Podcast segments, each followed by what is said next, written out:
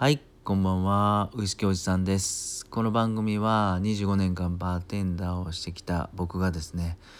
えーウイスキーとかね、えー洋酒の楽しさを伝えていく番組です。たまにね、脱線して、えー音声配信、発信されてる方にちょっと面白い小ネタなんかを発信してるんで、よかったら最後まで聞いてみてください。さて、今日はすっごい嬉しかったことがあって、えーっとですね数日前に音声発信仲間から、え1本ウイスキーが届いたんですよ。いやーびっくりしたとともにあ放送を開けたらめっちゃ嬉しいウイスキーが入ってたんですよね。あのーそのウイスキーはトゴーチっていうウイスキーであのー IPA っていうビールをねビールを寝かした樽で最後硬熟させたウイスキーなんですよ。でこれって僕まだ飲んだことがなかったんですけどね。えっ、とね1週間ちょっと前かな。あのスタンド FM でコラボライブをやったんですね。あのバーの現役バーテンダーの方とコラボライブをやってそのバーテンダーの方にね今一番おすすめこの春おすすめのウイスキーって何？って聞いたところこの広島県の中国醸造さん、えー桜尾蒸留所かのが作ってるですねこの戸郷地のビアダルウイスキーを勧めてたんですよ。でこれ僕まだ飲んだことなかったんですけど話を聞いていくうちにめっちゃ飲みたいよなっていうライブ配信をしてるとねそれを聞いてくれた音声仲間がですね送ってくれたんですよ。いやーめっちゃ嬉しいなと思いながら。いやせっかくなんでね僕一人で楽しむのもあれなんで、えーその開封したその日は夜ね、えー丹波の方でちょっと古民家の方でですね仲のいいやつが4人集まって鍋をつこうっていう話をしてたんでそこで開けることにしました。でみんなウイスキー好きなんでねめちゃめちゃ喜んでもうねほぼほぼ残ってないです。ほぼ。僕一人でゆっくり楽しむぐらいちょびっとだけボトルの中に残ってるぐらい評判良かったんですよね。でこれこのウイスキーってねいやめちゃくちゃストーリーがあって面白いんですよね。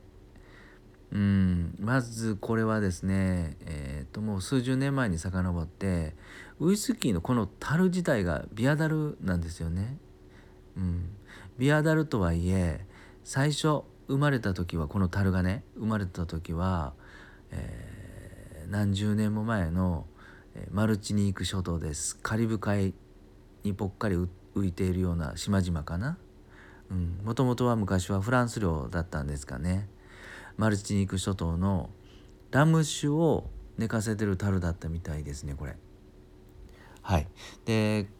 このラム酒をずっと10年以上ね寝かし込んで役目を終えたこの樽がですねこの秋樽がまた海を渡ってはるばる旅をして今度はフランスに行ったみたいですね。で今度は何を寝かしたかっていうとなんとまあこの IPA ビアダルビールです。IPA のエールビールっていうとね僕の記憶ではあのー、1500600年か。うんに遡ってですね大航海時代ですよねでやっぱりその時はヨーロッパの人たちはめちゃくちゃ強くて、えーアジアアフリカ船でねどんどんどんどん交易をしていたと。でインドなんかはすごいスパイスとかたくさん取れるんでもうイギリスをはじめスペインねポルトガルフランスなんかの人たちはですねどんどんインドに交易をしていろいろねビジネスをやっていたんでしょうな。うん、でその時にねやっぱヨーロッパ人ってああまりインドの気候にもなじまないし、えーとにかくあのインドの水はヨーロッパ人にとってはもうもう大敵だったみたいですね。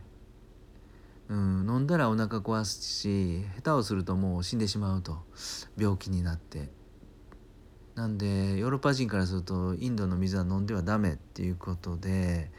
えービール飲んでたみたいですね。ヨーロッパから持ってきたビール。ただこのビールも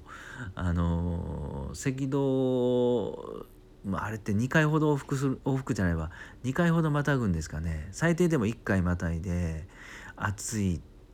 暑い暑い気候の上でしかも何日も何日もうん船旅をした後のインドに着いたビールなんでねヨーロッパから。もう傷んでるわけですよね。美味しくないんですよね、うん、お腹壊さないとはいえ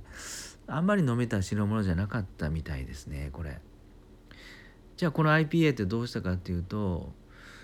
まあなんとか飲めるようにヨーロッパ人は工夫をしたそうなんですよ。ホップですねホップ。えー、殺菌作用のめちゃくちゃ強い薬効のあるホップ。ホップをたくさんたくさんぶち込んでお酒を作ったと。なんで結構苦いらしいんですよね。うん、でアルコール度数も普通の4%とかよりもちょっと高めの6%とか7%あたりだったと思うんですけど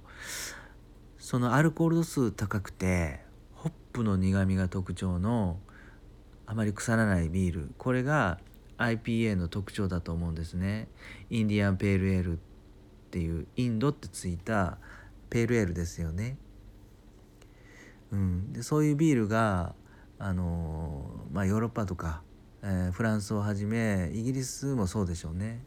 あのたくさん飲まれてたと思うんですけどちなみに日本ではね今手軽に飲めて美味しいのがヤホーブルーイングのあれか。あのインドの青鬼か。